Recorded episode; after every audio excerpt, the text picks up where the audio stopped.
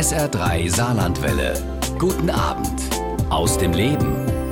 Vielen von uns fällt es immer schwerer, sich zu konzentrieren. Umso größer ist bei vielen der Wunsch, ja die Störgeräusche um uns herum auszublenden und uns endlich wieder einmal in Ruhe auf etwas oder auf uns selbst einlassen zu können. Doch was ist eigentlich Konzentration und wie funktioniert sie und was kann man tun, um sie zu fördern? Diesen Fragen geht der Bestsellerautor Volker Kitz in seinem Buch nach Konzentration, warum sie so wertvoll ist und wie wir sie bewahren. Heute ist er mein Gast bei SA3 aus dem Leben und wir haben unser Gespräch per Webschalter aufgezeichnet. Hallo Herr Kitz, schön, dass Sie mein Gast sind. Hallo. Herr Kitz, Warum tun wir uns immer schwerer mit der Konzentration und warum können wir uns immer schlechter konzentrieren? Es sind viel mehr Ablenkungen, die heutzutage kommen. Ständig will jemand was von uns auf allen Kanälen. Die Kommunikationskanäle sind mehr geworden als früher. Und ähm, es sind auch viele Anforderungen, die an uns gestellt werden. Also ähm, woran wir denken sollen, was wir noch erfüllen sollen, das sind die Ablenkungen von innen aus dem Kopf. All das macht es heute schwer, sich zu konzentrieren, wobei man dazu sagen muss, auch schon vor 100 Jahren äh, hatten die Leute den Eindruck, sie können sich schwer konzentrieren, aber heute haben wir wieder so ein Stadium erreicht, wo viele sagen, es ist eigentlich kaum noch möglich. Ja, also sind es wirklich die unzähligen Möglichkeiten, die wir heute in unserem Alltag haben und eben auch die sozialen Medien, das Handy, auf das wir andauernd gucken, was viel von unserer Konzentration wegnimmt? Ja, es sind einfach die Möglichkeiten haben sich vervielfacht, mit uns in Kontakt zu treten. Also wenn ich mal die Arbeit nehme, zum Beispiel früher, da saßen wir in einem Büro und dann konnten so spontane Störungen eigentlich nur durchs Telefon oder durch die Bürotür kommen. Und heute kommen die auf allen möglichen Kanälen und zwar in Echtzeit wird auch erwartet, dass man das liest und dass man antwortet.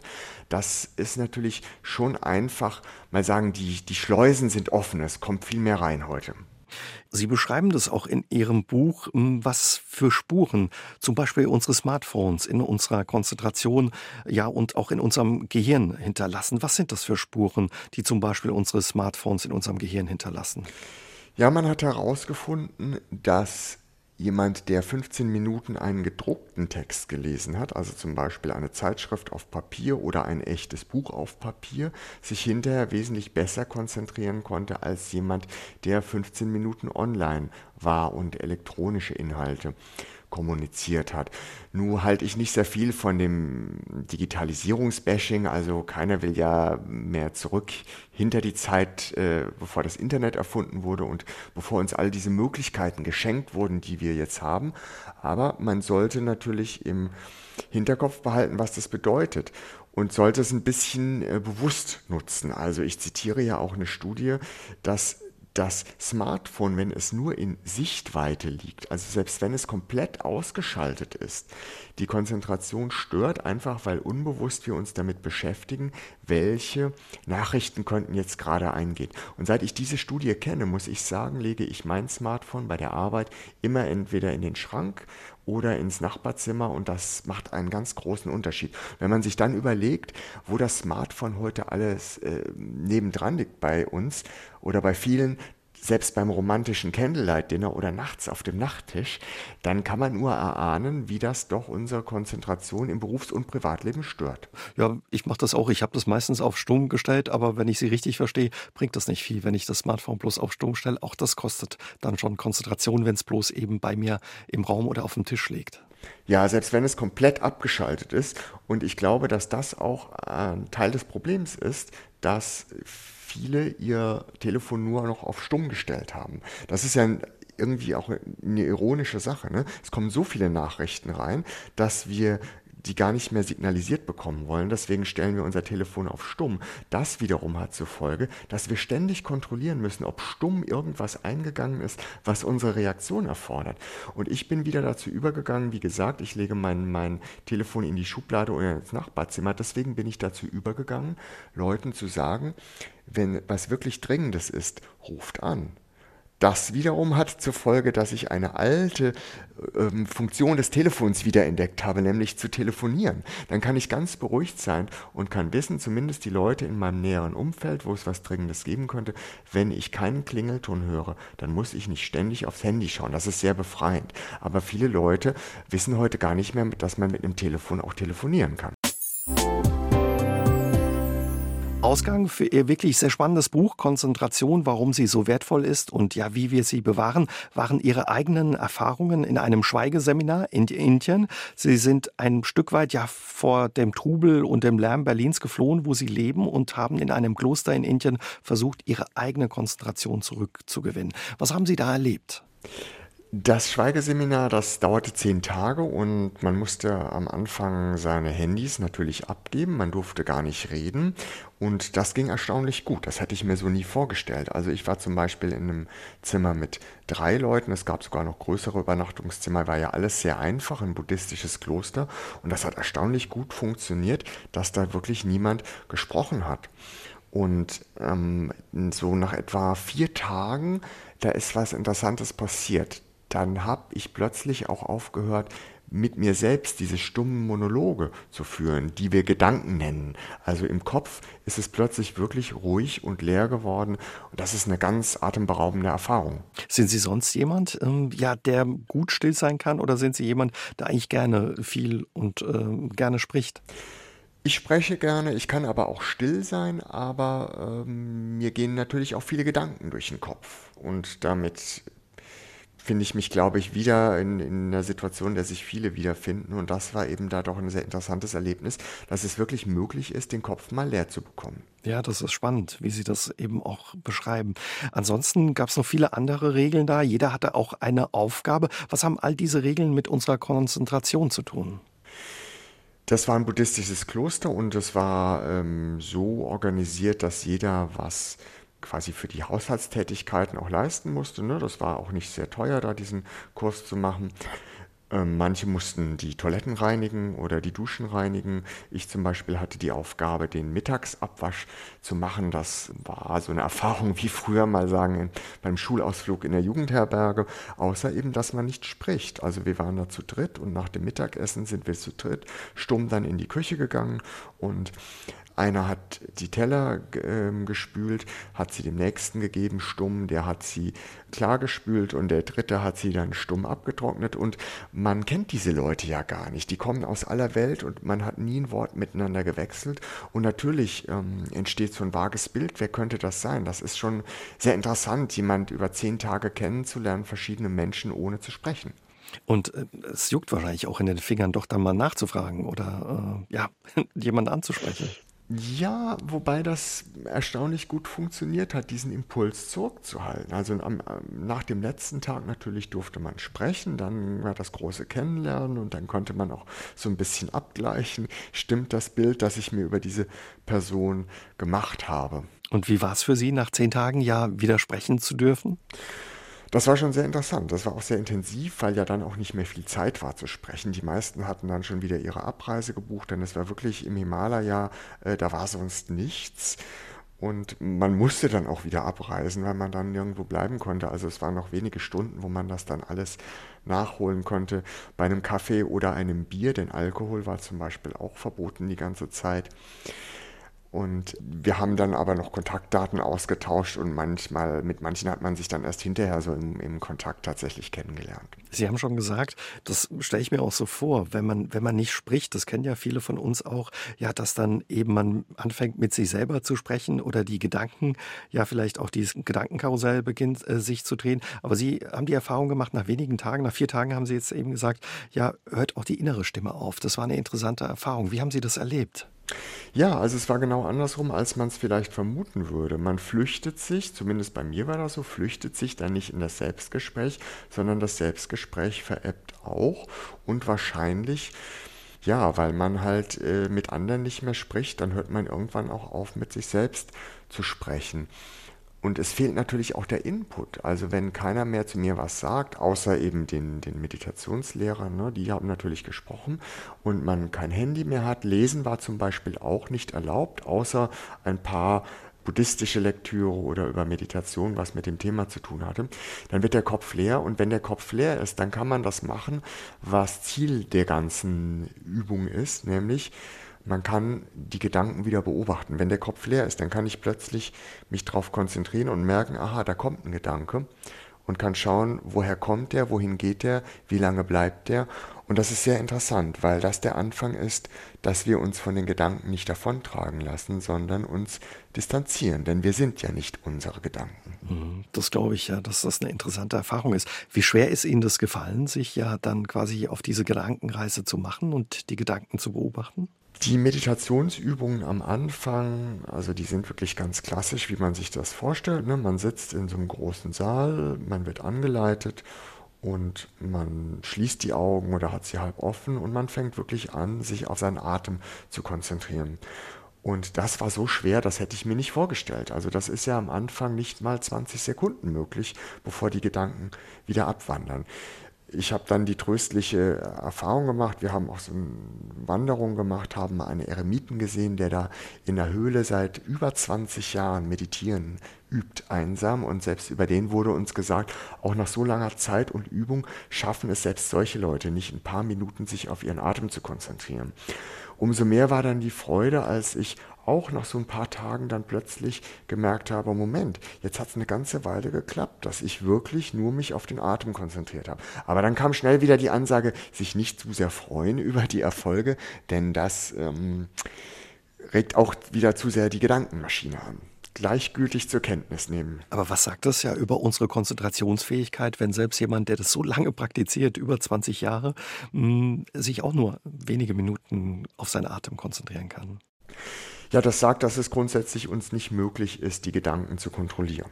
Und das war was, was ich dort lernen musste. Ich bin ja dorthin gereist, eigentlich mit der Erwartung, dass ich dort lerne, meine Gedanken zu kontrollieren, musste aber erfahren, das ist uns tatsächlich nicht möglich. Wir können unsere Gedanken nicht kontrollieren. Wir können nur lernen, dass unsere Gedanken nicht uns kontrollieren. Das ist ja auch schon viel wert. Und das funktioniert eben, indem ich mich von den Gedanken distanziere und sie beobachten lerne. Was ist eigentlich Konzentration, Herr Kitz? Konzentration kann man definieren als die Fähigkeit, seine Aufmerksamkeit auf eine Sache zu bündeln und da auch eine gewisse Zeit zu halten. Mhm. Kann man sagen, wie unsere Konzentration funktioniert und ja, wann und äh, wo wir sie gelernt haben? Ja, wie sie genau funktioniert, also jetzt im Sinne der körperlichen Vorgänge, das ist teilweise noch ein Rätsel, weil das Gehirn so klein es ist, eben wenn man hineinschaut, plötzlich so groß ist wie das Weltall. Es gibt so viele Zellen und man hat nur so ein ungefähres Bild, selbst bis heute, was eigentlich passiert. Deswegen arbeiten wir viel mit Bildern. Also Konzentration ist zum Beispiel der Tauchgang unter Wasser und dann muss man ab und zu mal wieder auftauchen, um Luft zu holen. Oder ähm, auch die Meditationsübungen, auch da arbeitet man mit Bildern. Der Atem ist das, was so als blaue Flüssigkeit in die Lungen fließt, sich ausdehnt und wieder raus. Das kann helfen. Und wann und wo haben wir unsere Konzentration gelernt? Das ist schwer zu sagen. Also die Konzentration ist natürlich schon von frühesten Zeiten in uns angelegt und aber auch die Ablenkbarkeit. Also als der Mensch noch ein wildes Tier war, da war es natürlich wichtig, auch schon sich auf etwas zu konzentrieren, was man tat, aber genauso wichtig war es, leicht ablenkbar zu sein, wenn andere wilde, gefährliche Tiere auftauchten und uns fressen wollten oder uns verletzen wollten. Deswegen war es auch wichtig, da zu reagieren. Und deswegen sind zum Beispiel unsere Ohren bis heute so empfindlich. Das ist ja ein irres Verstärkerwerk. Also nicht so wie bei manchen Tieren, die noch viel besser hören, aber der Mensch hört schon auch relativ gut. Ein großes Verstärkerwerk und wir können die Ohren anders als die Augen ja auch nicht verschließen. Wir haben keine Ohrenlider und sind dem ausgeliefert, was aus allen Richtungen ankommt. Und das ist was, was früher unserem Überleben gedient hat und heute in den allermeisten Fällen aber uns ablenkt was es auch so schwierig macht. Viele kennen das ja vielleicht auch aus ihrem Büroalltag. Da hat man immer wieder Kolleginnen und Kollegen, die gerne mit sich selbst sprechen oder ihre Tätigkeiten kommentieren, vor sich dahin prappeln, was nicht sehr förderlich für die eigene Konzentration ist. Was kann man da machen oder wie gelingt es einem, dass man sich dann trotzdem konzentriert? Zunächst mal ist es individuell sehr unterschiedlich, welche Geräuschkulisse ich brauche, um mich konzentrieren zu können. Das ist nicht so klar, wie man denkt, dass nur die Ruhe hilft. Das mussten ja viele jetzt in den vergangenen Monaten erfahren, die vielleicht vom trubeligen Großraumbüro in ein womöglich stilles Homeoffice gewechselt haben. Manchen war es dazu ruhig. Die mussten ähm, Programme in Anspruch nehmen, die Bürogeräusche simulieren. Sowas ist da entstanden aus der Not heraus, also so Tastaturgeklapper, ähm, Kollegengemurmel. Ähm, früher war man der Überzeugung, nur Mozart hilft. Da gab es den sogenannten Mozart-Effekt, der in der Zeitschrift Nature ein großer Artikel äh, Mozart hilft der Konzentration. Später hat man herausgefunden, das ist alles Quatsch. Es kann genauso gut ein Podcast sein oder Radio oder Rockmusik. Hauptsache, ich mag das, was ich höre, denn dann versetzt es mich in so eine positive Grundanspannung, die der Konzentration hilft. Also es kann sein, dass manchen dieses Kollegengemurmel hilft, anderen nicht. Problem ist, wenn uns auf unsere Ohren eben Geräusche treffen, die wir nicht mögen, die lenken uns dann ab, wenn sie einen hohen Sprachanteil haben, also eben tatsächlich Unterhaltung, Gesang, aber auch so sprachähnliche Geräusche wie zum Beispiel abgehackter Baustellenlärm. Da sollten wir gucken, dass wir uns davon dann abschirmen können. Was macht die Konzentration für uns so wertvoll und wichtig, Herr Kitz? Die Konzentration ist im doppelten Sinne überlebensnotwendig. Also zum einen brauchen wir die Konzentration, um Gefahren zu erkennen, die unser Leben bedrohen. Und zum anderen nehmen wir nur mit der Konzentration überhaupt unser Leben wahr. Unser Gehirn hat keine Speicherfunktion für eine Momentaufnahme. Das heißt, den Moment erleben wir wirklich nur, wenn wir uns darauf konzentrieren, sonst ist er für immer verloren. Was für Folgen hat ähm, dann Unkonzentriertheit? Meine These ist tatsächlich, dass den größten Schaden auf der Welt insgesamt nicht die Bösen anrichten, sondern die Unkonzentrierten. Durch die Unkonzentriertheit passieren viele Fehler. Das kennen wir immer dann, wenn große Unglücke passieren, also zum Beispiel Zugunglücke, Flugzeugabstürze dann ist die Rede vom sogenannten menschlichen Versagen. Das bedeutet meist, jemand war unkonzentriert. Aber was nicht so in den Fokus rückt, sind all die kleinen Fehler der Unkonzentriertheit, die im täglichen Arbeitsleben passieren. Wenn jemand sagt, oh sorry, das ist mir durchgerutscht, da habe ich nicht dran gedacht, ach, da habe ich nicht richtig zugehört, nicht richtig gelesen. Und ich glaube, dass wir damit auch zu nachsichtig sind. Das richtet in Summe einen großen Schaden an, aber sobald jemand sagt, das war keine Absicht, ist es im Prinzip schon entschuldigt oder es besteht die Erwartung, dass es entschuldigt sein muss. Dabei könnte man ja auch sagen, hätte es auch ein bisschen besser aufpassen können. Und das setzt sich ins Privatleben fort. Es gibt viele Beziehungen und Ehen, die gefährdet sind, weil die Partner sich nicht mehr richtig konzentrieren. Ich zitiere in meinem Buch auch eine Sexualtherapeutin, die sagt, die Menschen können nicht mal mehr Sex haben heute, weil die Gedanken ständig woanders sind. Oh je. Das führt, das führt zu dem kuriosen Ergebnis. Andere Studien sagen ja, der Mensch denkt alle so und so viele Minuten oder gar Sekunden an Sex. Also den ganzen Tag denken wir an Sex, nur wenn wir ihn haben, denken wir an was anderes. Das ist wirklich tragisch. Konzentration, sagen Sie auch, betrifft den ganzen Menschen vom Kopf bis zu den Füßen, schreiben Sie in Ihrem Buch und machen auch eine Reise entlang unseres Körpers. Der großen Anteil daran hat, dass wir aufmerksam sein können und uns konzentrieren können. Start Ihrer Reise ist unser Kopf, wo unsere Konzentration sitzt. Das können viele vielleicht noch nachvollziehen. Aber was haben zum Beispiel unsere Füße, unsere Fußsohlen mit unserer Konzentration zu tun? Die Beine und die Füße, die stehen ja für Ruhe oder Bewegung, je nachdem, ne, ob sie stillstehen oder ob wir uns fortbewegen. Also zum Beispiel das mit den äh, Beinen wippen, da werden wir in der Schule schon von Lehrern ermahnt. Dabei hatte ich zum Beispiel mal einen Lehrer, der hat ganz irre mit den Beinen gewippt, als würde er bald abheben. Also die Konzentration ist oft verbunden, so in unserer Wahrnehmung, auch mit körperlicher Stille. Das ist aber nicht wahr. Es gibt Studien, die sagen, gerade wenn ich zum Beispiel mit dem Knie wippe, wenn ich kritzle, wenn ich mit den Fingern trommle oder Kaugummi kaue, dann kann ich mich besonders gut konzentrieren, weil auch das im Körper eine Grundanspannung erzeugt. Man kann die Füße auch auf andere Weise nutzen. Zum Beispiel, ich gehe sehr gerne im Sommer barfuß. Da kann man den Boden erkunden. Also wenn Sie wirklich mal an Orte barfuß gehen, an denen Sie sonst nicht so laufen, über eine heiße Asphaltnaht auf der Straße oder aber im Supermarkt ein paar Meter von einem Kühlregal mal sehen, wie kalt da schon der Boden ist. Das ist sehr interessant und schärft die Wahrnehmung. Auf Ihrer Reiseroute entlang unseres Körpers auf der Suche nach unserer Konzentration machen Sie auch einen Stopp an unserem Nabel, der ja eine ganz entscheidende Rolle für unsere Konzentration spielt. Schreiben Sie, welche?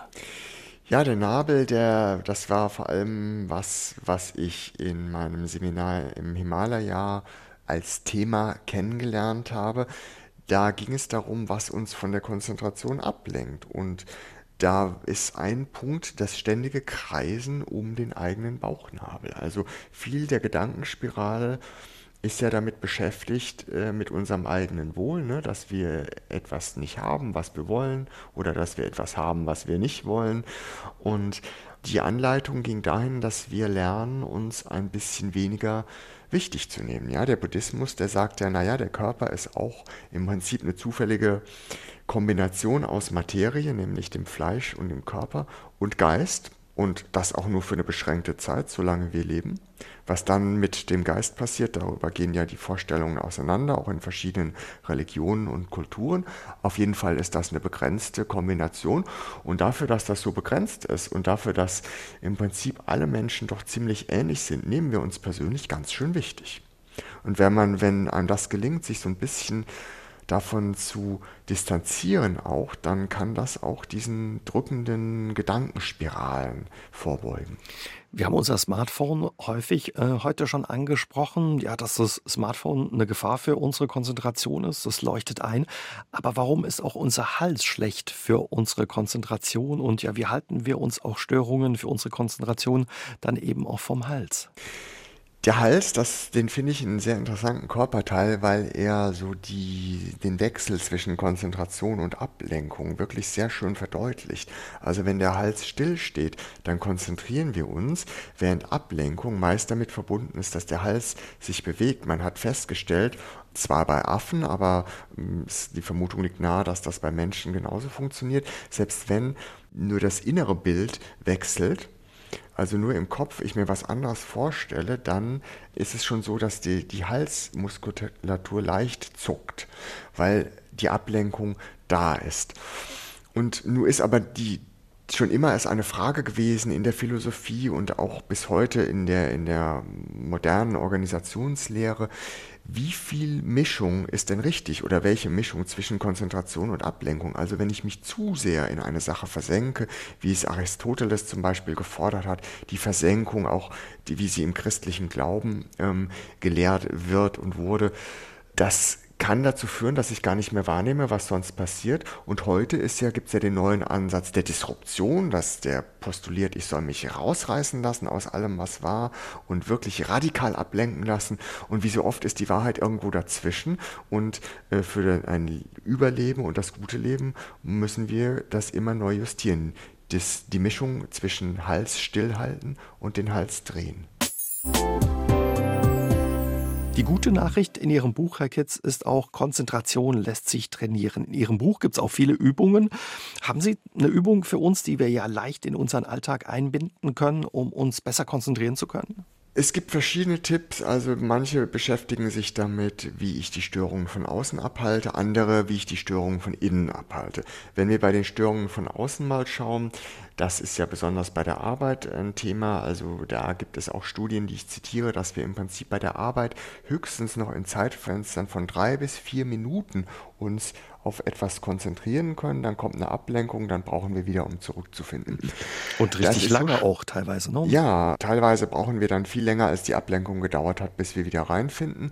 Und daraus ist ein ganz eigenes Forschungsgebiet entstanden, das Human Interruption Management, das die Störungen im Arbeitsleben erforscht.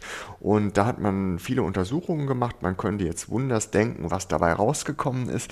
Aber es kam ähm, ein ganz einfaches Mittel raus, was erstaunlich effektiv ist, nämlich nämlich ein Schild wie im Hotel Bitte nicht stören. Wenn ich das nur eine Stunde am Tag an meinen Arbeitsplatz hänge, mein Büro, mein Schreibtisch, dann wirkt das wahre Wunder, weil es mir hilft, mich abzugrenzen. Das klingt ja eigentlich relativ simpel. Dann, was Sie eben beschrieben haben, einfach ein Schild an die Tür hängen, wenn das möglich ist, und sagen, bitte nicht stören.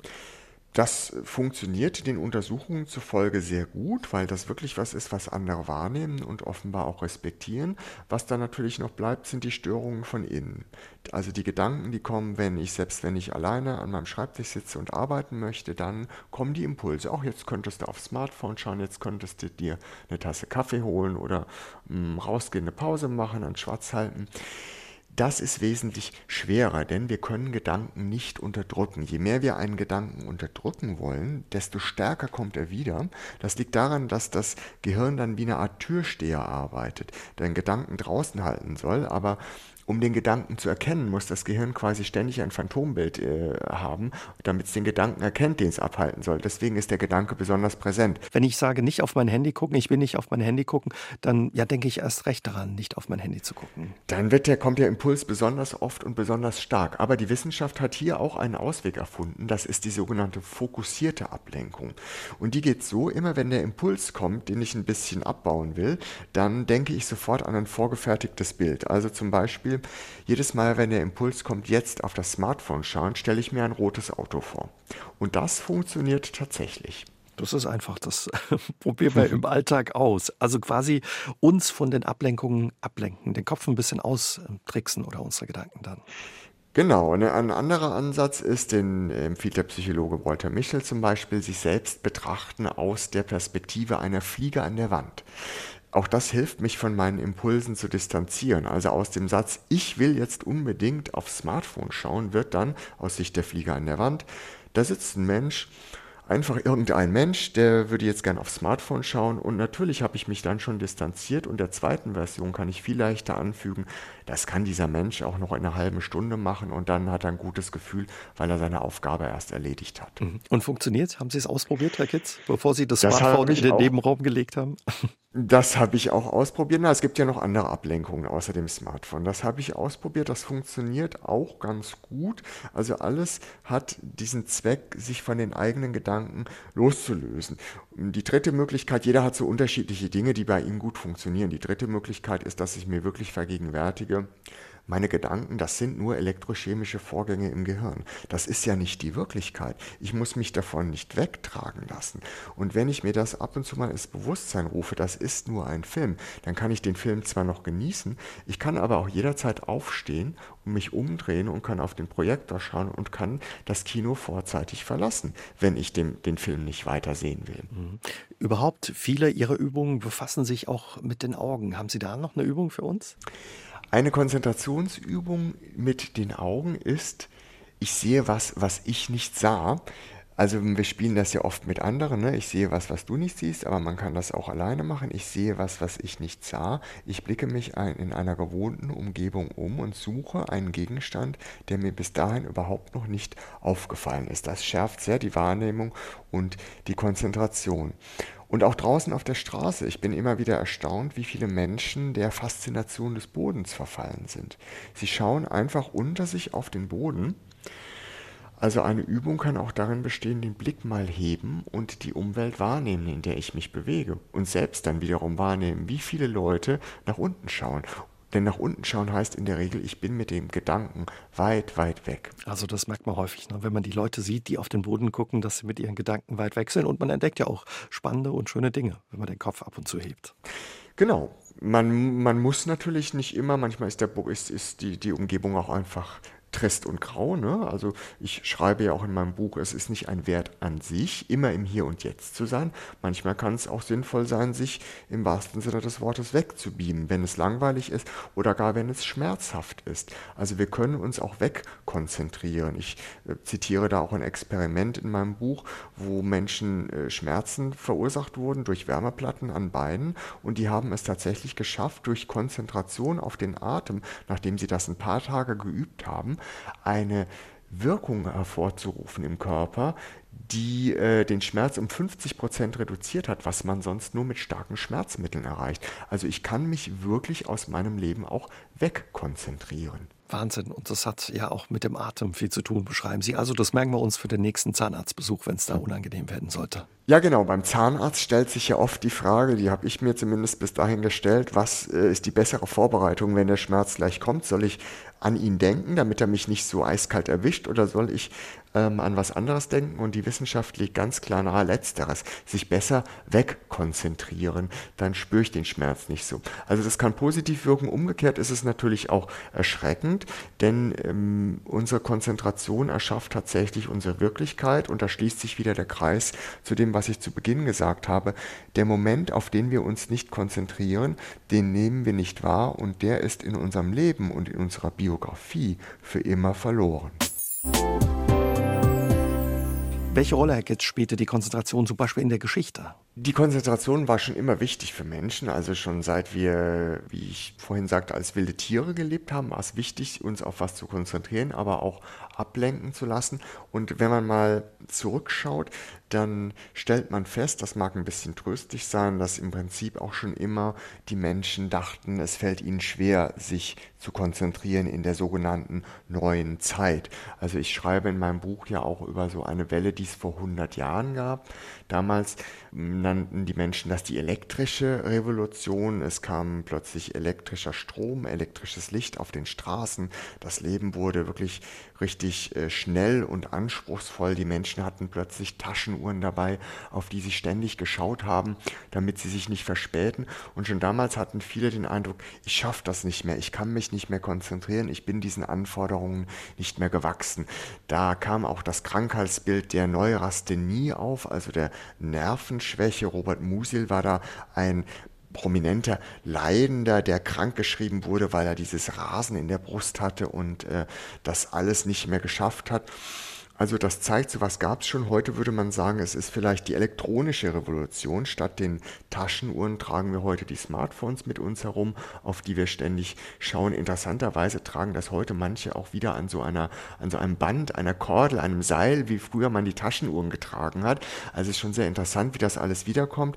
Das ist tröstlich, aber auch macht es natürlich nicht besser, denn wir leben ja heute und heute ist natürlich die Herausforderung nochmal ganz anders. Leider zeigt sich, dass die Evolution sich so schnell nicht anpasst den ähm, neuen Gegebenheiten. Also zum Beispiel ist es uns heute immer noch so unmöglich wie vor 100 Jahren, zwei Sachen gleichzeitig zu machen. Das Multitasking funktioniert heute immer noch nicht. Und eine Sache, die auch ganz schlecht für unsere Konzentration ist und ja unsere Konzentration so stark stört wie kaum etwas anderes, ist Ärger. Daher kommt es darauf an, sagen Sie, sich richtig zu ärgern. Also, wie sieht die Kunst aus, sich richtig zu ärgern? Ja, das war eine Lektion, die wir im Himalaya gelernt haben und da habe ich mich auch ein bisschen ertappt gefühlt. Also gerade wenn man wie ich häufig ähm, dann als Freiberufler alleine an seinem Schreibtisch sitzt und tatsächlich nicht viel Ablenkung im Großraumbüro hat, dann passiert irgendwas, worüber man sich ärgert und dann setzt sich das manchmal den ganzen Tag fort und man kann sich da reinsteigern. Zumindest geht mir das manchmal so. Ne? Man, man ähm, im Kopf entwickeln sich die Standpauken, die man allen möglichen Leuten halten möchte und das kann doch sehr stark ablenken. Und das ging offenbar sehr vielen so. Also dieses Thema hat in diesem ganzen Kurs sehr viele angesprochen. Und der Lehrer hat zuerst mal gefragt, was ist denn Ärger überhaupt? Und das war ja schon schwer zu definieren. Und er hat dann eine Definition vorgeschlagen, die, wo man einiges Nicken gesehen hat. Er hat gesagt, kann es sein, Ärger ist dann, wenn ich merke, dass nicht alle auf der Welt sich so verhalten, wie ich das gerne hätte oder wie ich das richtig halte. Und das ist, scheint mir eine sehr passende Definition zu sein, die auch schon zur Lösung führt denn sie zeigt, dass das ein unrealistischer Gedanke ist. Natürlich können sich nicht alle Milliarden Menschen auf der Welt so verhalten, wie ich mir das gerade wünsche und vorstelle. Ich muss damit leben, dass auch andere Menschen sich anders verhalten, dass die haben ja auch ihre Freiheit und dürfen denken und handeln, wie sie möchten. Diese Freiheit darf ich ihnen ja auch und muss ich ihnen sogar lassen. Also ist die Frage, was kann ich tun gegen den Ärger? Und nun gibt es so eine Redensart im Buddhismus, das heißt, ähm, damit äh, deine Füße, so sinngemäß, damit deine Füße vor den spitzen Steinen äh, geschont werden, kannst du entweder die ganze Welt mit Polster überziehen oder du kannst einfach an deine eigenen Füße Schuhe anziehen. Und natürlich ist es leichter, die Füße an die eigenen Schuhe zu ziehen und sich selbst ein bisschen unempfindlicher zu machen gegen das, was andere tun. Und da gibt es eine Grundfrage am Anfang, wenn ich mich über jemanden ärgere, hat die Person das getan, um mich zu ärgern, um mich zu provozieren? Wenn die Antwort Nein ist, dann sage ich, okay, dann ist es auch gar nicht wert, dass ich mich darüber ärgere. Wenn die Antwort Ja ist, dann ist es das als Recht nicht wert. Und das haben Sie auch ausprobiert, Herr Kitz, und funktioniert? Also Sie ärgern sich jetzt nicht mehr so sehr? Das funktioniert bei mir auch erstaunlich gut, ja. Zucker schadet der Konzentration, Herr Kitz. Das ja, kennen viele von sich. Häufig denkt man ja, wenn man so einen Heißhunger hat, oh, schnell ein Stück Schokolade essen, dann wird es besser.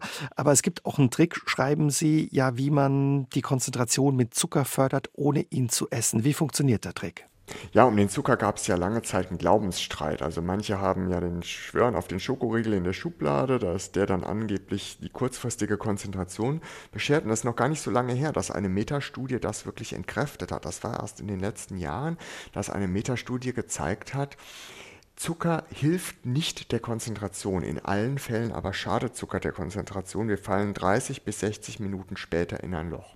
Aber die gute Nachricht ist eben der sogenannte Gurgeltrick, den hat die Wissenschaft herausgefunden. Wenn ich meinen Mund mit einem zuckerhaltigen Getränk nur ausspüle, dann steigert das meine Konzentration, weil der Geschmack über das Belohnungszentrum im Gehirn quasi meine Ausdauer stärkt, weil ich den Zucker aber nicht schlucke und er kaum in den Blutkreislauf gelangt, falle ich nicht in das Zuckerloch danach. Nur Zähne putzen, nur Zähne putzen muss ich hinterher noch. Aber das ist ja dann auch gut für die Figur. Also ist ganz einfach und das auch gut für die ja, Figur. Wenn wir den Schokoriegel, oder also die Cola nicht trinken, sondern nur den Mund ausspülen. Ja. Das ist ein wunderbarer Tipp und man, man kommt jahrelang mit derselben Flasche Limo durch die Welt. unsere Nase ist auch wichtig, wenn es um unsere Konzentration geht. Was, was hat unsere Nase mit unserer Konzentration zu tun? Sie sagen ja auch, Konzentration kann man ein Stück weit auch atmen. Wie? Es gibt tatsächlich Hinweise darauf, dass manche Menschen sich durch bestimmte Gerüche besser konzentrieren können. Also zum Beispiel Pfefferminz und Jasmin berichten manche Leute, dass ihnen das hilft bei der Konzentration. Aber im Prinzip können wir uns auch selber konditionieren auf Konzentration, indem wir einen beliebigen Duft nehmen und den immer uns an die Nase halten, wenn wir Konzentration einleiten sollen. Und irgendwann gewöhnt sich der Körper so daran, dass er wirklich konditioniert ist und die Konzentration über diesen Duft selbst einleitet. Interessant. Wolkenschauen soll auch gut für die Konzentration sein.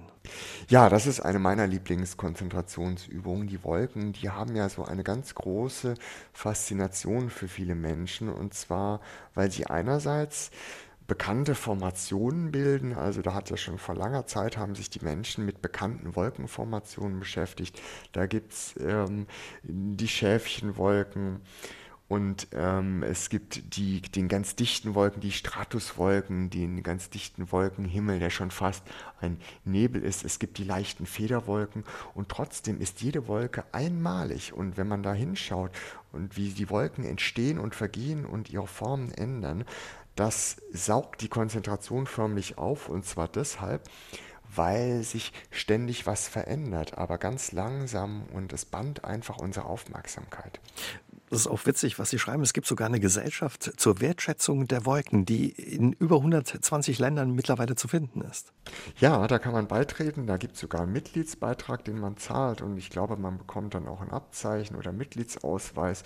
Also das ist ein beliebtes Hobby. Aber ich äh, bin da nicht Mitglied und beobachte trotzdem die Wolken. Also morgens zum Beispiel mein erster Blick ist äh, erstmal in den Himmel und dann schaue ich mir die Wolken an und versuche da den Beginn für meinen Tag zu finden und ein bisschen Konzentration zu finden. Mhm. Ja, eine einfache und auch schöne Möglichkeit für mehr Konzentration zu sorgen.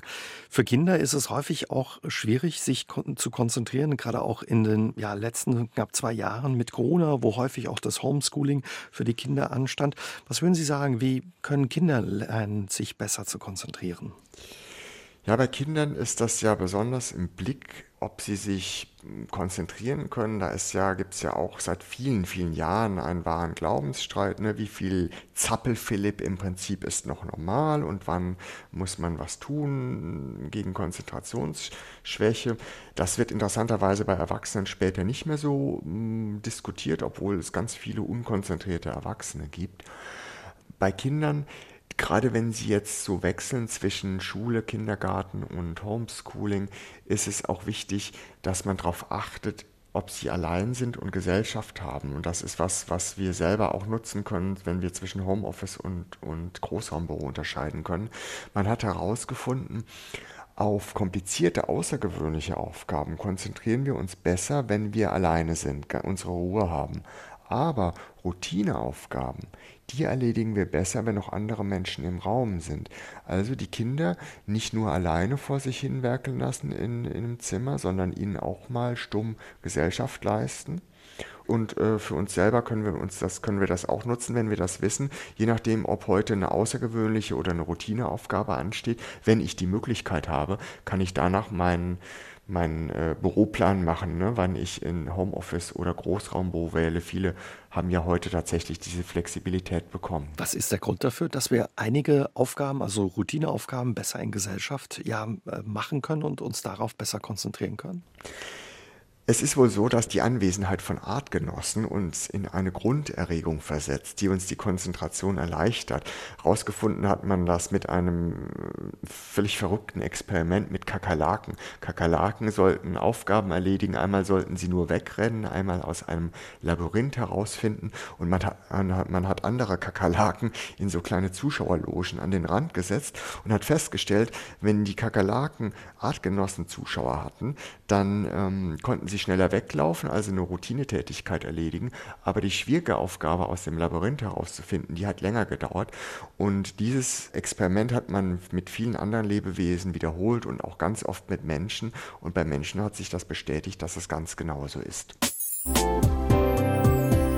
Was für Einsichten haben Sie ja mitgenommen aus Ihrem Schweigeseminar in Indien, Herr Kitz? Ich habe die Einsicht mitgenommen, dass ich meine Gedanken nicht kontrollieren kann, dass ich keine zu perfektionistischen Anforderungen an mich haben kann, aber dass ich lernen kann, dass ich nicht mein Gedanke bin. Also was ich da wirklich gelernt habe, ist, meine Gedanken ein bisschen zu beobachten.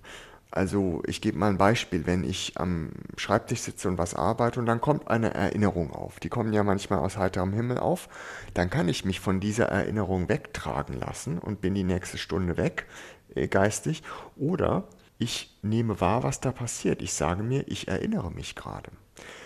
Und in dem Moment habe ich mich von meinen Gedanken distanziert. Dann kann ich trotzdem noch ein bisschen der Erinnerung zuschauen und kann sie dann aber auch wieder ziehen lassen. Und das ist das Geheimnis, was ich da gelernt habe. Die Gedanken kommen lassen, sie nicht unterdrücken, aber ihnen keinen Landeplatz öffnen, wenn ich das nicht will. Und sie auch wieder ziehen lassen und mich nicht von ihnen mitreißen lassen. Also kann man sagen, Sie können sich heute besser konzentrieren nach diesen Erfahrungen, die Sie dort gemacht haben? Sagen wir mal so, ich merke zumindest, wenn die Konzentration wegwandert. Und das ist ja schon der Anfang, sie wieder zurückzuholen.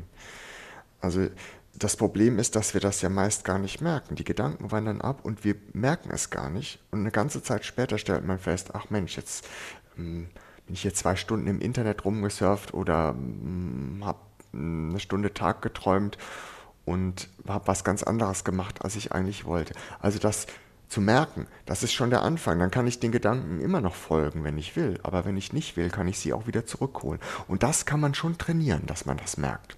Würden Sie sagen, ähm, Ihr Leben hat sich auch ja, positiv dadurch verändert? Ja, das würde ich schon sagen. Also der Auslöser oder einer der Auslöser, warum ich äh, aufgebrochen bin in dieses Schweigeseminar war, ich habe mal im, im, Supermarkt an der Kasse was vergessen nach dem Bezahlen und dann dachte ich, Mensch, so blöd bist auch nur du so zerstreut, dass du da was liegen lässt. Und dann bin ich zurück und wollte das holen. Dann hat mir der Verkäufer einen Lagerraum geöffnet, der bis unter die Decke voll war und hat gesagt, schauen Sie mal, das sind alles Sachen, die Leute nach dem Bezahlen vergessen haben. Und da wusste ich, ich liege voll im Trend. Und alleine das wahrzunehmen und sich damit ein bisschen zu beschäftigen, das macht doch einen enormen Unterschied vom Lebensgefühl her. Mhm. Also, wenn ich Sie richtig verstehe, wenn es uns gelingt, uns wieder besser und mehr zu konzentrieren, wird unser Leben auch ein Stück weit leichter es wird leichter und vor allem befriedigender, weil wir, weil weniger Fehler passieren. Man ärgert sich ja auch über seine eigenen hm, Flüchtigkeitsfehler, ne? Und weil wir auch im Privatleben eben ein bisschen, wie gesagt, zum Liebes- und äh, Eheleben, Beziehungsleben einfach wieder mehr da sind und mehr wahrnehmen. Welche Rolle würden Sie sagen, ja, spielt die Konzentration in der Zukunft, wenn das alles noch schneller und voller wird? Ich glaube, dass die Konzentration immer sehr wichtig bleiben wird der Mensch wird immer gefragt sein, Dinge im Auge zu behalten, auch auf Veränderungen zu achten. Das ist ja, vermutet man, so der Ansatz in der Evolution für die Konzentration. Und wenn wir nicht komplett die Kontrolle abgeben wollen an die künstliche Intelligenz, dann wird unsere Konzentration immer gefragt bleiben. Konzentration, warum sie so wertvoll ist und wie wir sie bewahren, heißt das spannende Buch von Volker Kitz. Wer mehr über Konzentration erfahren will und vor allem etwas für seine Konzentration tun möchte, sollte dieses Buch lesen. Vielen Dank, Herr Kitz, für das Gespräch. Sehr gerne. Aus dem Leben. Der SR3 Talk am Dienstagabend ab 20.04 Uhr gibt's auch zum Nachhören auf sr3.de, auf YouTube und in der ARD Audiothek.